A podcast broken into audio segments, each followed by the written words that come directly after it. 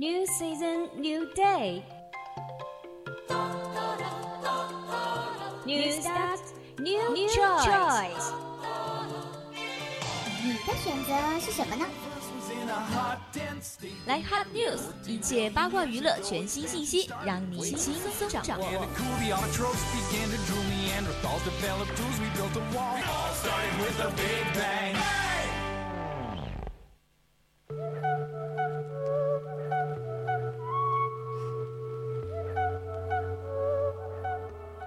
青春调频与您共享 The Youth of FM share with all you guys. Now you are listening to the Voice of Campus radio station. Yeah, welcome to Action English on Wednesday. That's right, I'm Lucas. Now is hot news time. 第一个关于的是大白兔冰淇淋在美火爆，奶糖原料被抢光，究竟是怎么回事呢？我们一起去看看吧。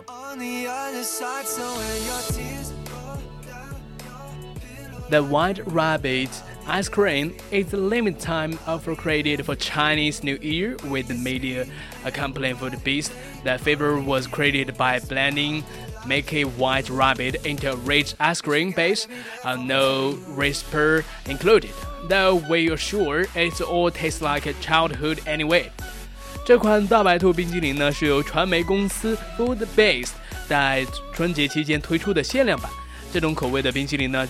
乳白色的大白兔奶糖加入到味道浓郁的冰激凌中制成，但没有用到包装的糖纸、米纸。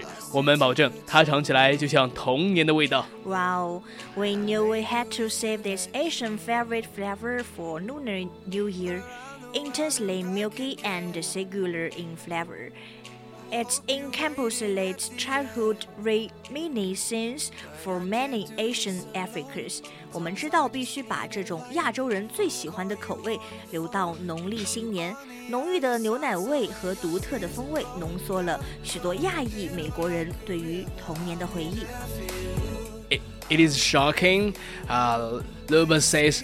Uh, when dressed, the Wanderlust is a tiny operation that makes all of its ice cream that is 100, 200 uh, square foot thousand operation. We obviously didn't expect this. We don't know the- how this happened. To say that many people mobilize just to taste one flavor is pretty cool. I think it's reached that little kid in everyone. For me, it is was um, like it's like 啊，这真的是太令人震惊了。 哎，这这位店长他说，他强调说啊，这原本只是 Wanderlust，在加利福尼亚州扎巴纳这个一千二百平方英尺的小地方的推销活动。哎，我们显然没有预料到这一点，我们不知道这是怎么一回事儿。看到这很多人只是为了尝一种味道而前来购买，真的是太酷了。我想这款冰淇淋让大家想起了我的小时候，想起了自己的小时候。对我来说，这就叫怀旧。Yeah, in 2018, Singapore Cafe Sunday Folks offered a White Rabbit inspired soft serve at a pop-up they did in Shanghai, China. Their version had milk ice cream with a milk caramel sauce, milk malt, and a shade of rice paper. 在一八年的时候，新加坡咖啡馆在中国上海的一家短期经营的时尚潮店里提供一款受大白兔奶糖启发的软软冰激凌。这个版本的冰激凌呢，在牛奶冰激凌加上牛奶焦糖酱、牛奶蛋黄酱和米脂而制成的，真的说是，呃，so tasty，I want to try it。 I'm mouth watering。哎，说到刚才是怎么制的的话，我刚才口水都流出来的，然后吞了一口口水。That's really yummy. So the next news is about uh, about the movie Alyssa。哎，其实我们这一届的那个、呃新生里面，A E 的新生里面有一个 小女生叫 Alyssa，right？对，现在我正在看着她，她正在玩，她正在看她的手机，专心的学我们的英文呢。Yes，哎，这条新闻呢是关于《冰雪奇缘二》，呃，发布首支预告，Alyssa 又回来了。嗯，刚才我们是不是读错了？不是 Elisa，是 Elsa，对，Elsa。啊，看来我是太小那个艾丽莎了。他们在外面学的怎么样呢？我一直在关注他们。Elsa。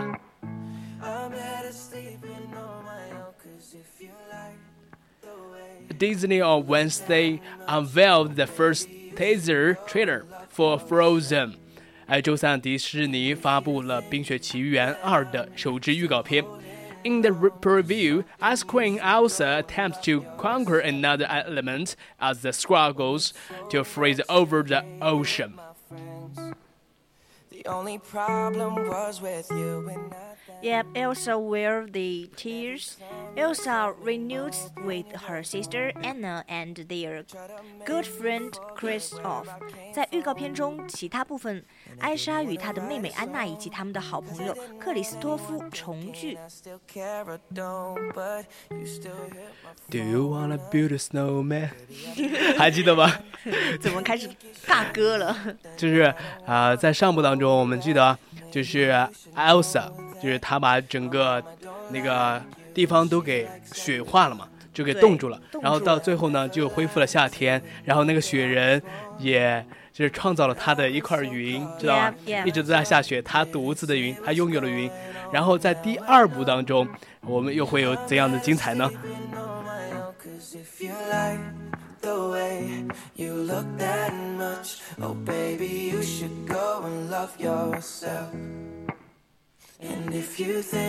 The trio seemingly set out on an adventure that takes them far away from the I Tremble。哎，这三人似乎开始了一场带他们远离阿伦戴尔王国的冒险。This is original 1013 film Frozen grows more than one billion worldwide。 迪士尼的2013年原创电影《冰雪奇缘》全国的票房，全球的票房超过了十亿美元。 the times that you made me feel small. Yeah, the movie also took home the Oscars for the Best Animated Feature and the Best Original Song for Let It Go. Was I a fool to In February 1818, Frozen launched uh, as a live musical on Broadway. Yeah. The film is sent to hit theaters in North America on November. 这个《Let It Go》这部电影还获得了 这嗯哼 Let It Go 对最佳动画片长奖，并凭借《Let It Go》获得了最佳原创歌曲奖。冰雪奇缘》作为现场音乐剧呢，登陆了百老汇。在这部电影呢，将于十一月二十二日在北美上映，我们是蛮期待的。Yeah. Let It Go is one of my favorite songs. Let It Go, Let It Go。啊，不好意思，我又在这里尬歌了。对，那么下面一个新闻呢，是关于安妮海瑟薇为凯特的教育方式点赞。什么样的教育方式呢？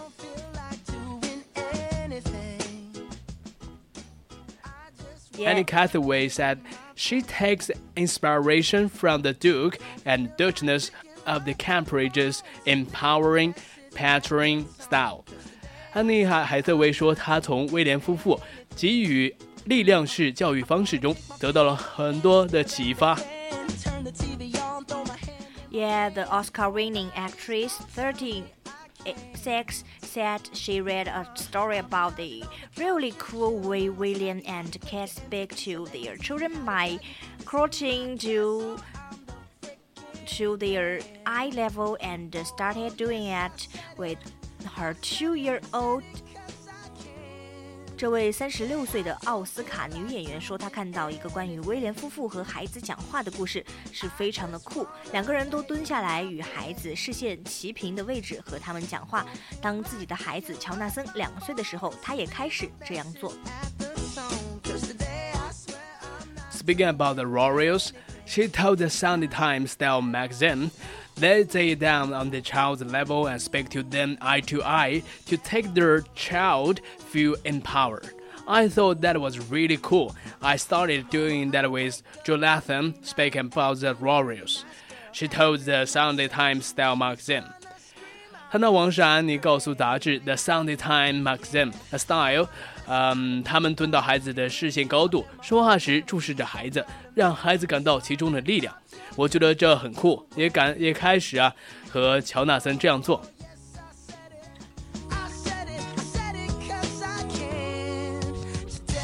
Yeah, the parenting technique Anning describes it's known as active listening, and both the Duke and Duchess of Cambridge have been practiced crouching down to speak Prince George while on official outings. 安妮描述教育方式叫做主动倾听。威廉夫妇都曾经被拍到在官方外出中蹲下来和乔治王子说话。嗯哼，Kate was first pictured using a unique as a touchdown at Victoria Airport during a royal tour to Canada in 2016. 二零一六年，随着王室出行加拿大时，在维多利亚机场，凯特首次被拍到使用蹲下来的教育方式。Yep, while the technology is popular with child development experts, the Duke of Cambridge was famously sold by his grandmother, the Queen, during the chopping off the color when he too Scotty down to speak to his son。儿童教育学家格外喜欢这种教育方式，不过威廉王子倒也因此受到女王的训斥。当时正是王室阅兵庆典，他却蹲下和乔治说话。The monarch was seen tapping her great grandson on the lawn and gesturing him to stand up as he crouched down on the balcony of Buckingham Palace during the RAF display. 当时女王碰了碰重孙子的胳膊，示意他起来。当时正值王室空军展示，威廉村骑在白金汉宫的阳台上。 哎，其实我觉得这是一种非常好的教育方式，因为你蹲下来和小孩子讲话的时候，小孩子才会放松。因为如果你，哎，吉安，我问你，如果你和姚明说话的时候，是不是这样抬着头说话，是不是很累？而且给人一种压抑感，是不是？对。同样，我们和小孩子说话的时候，一定要蹲下来，让他感受到尊重，这样的话他会更加的放松。好的，下一篇。消息是关于 Justin Bieber 的。据传，Justin Bieber，Yeah，据传他在接受抑郁症治疗，是怎么回事呢？Justin Bieber. Okay. According to people sources, Justin Bieber is struggling with depression and he is reportedly receiving treatment. The source said Justin seemed down and tired. He has been struggling a bit.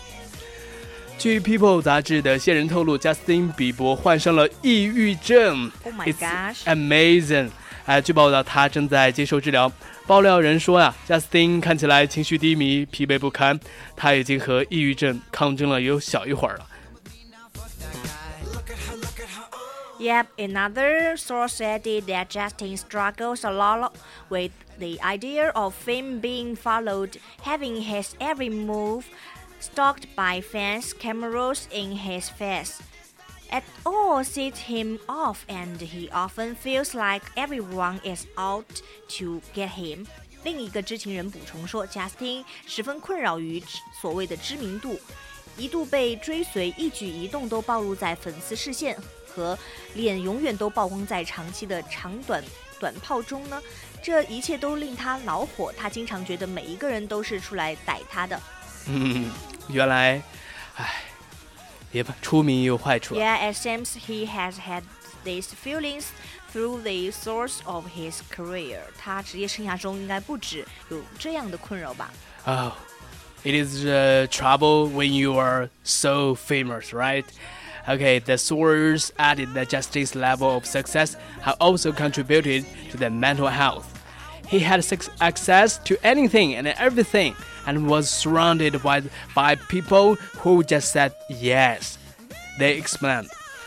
知情人士补充说啊，Justin 获得的如此巨大的成功，也影响了他的心理健康。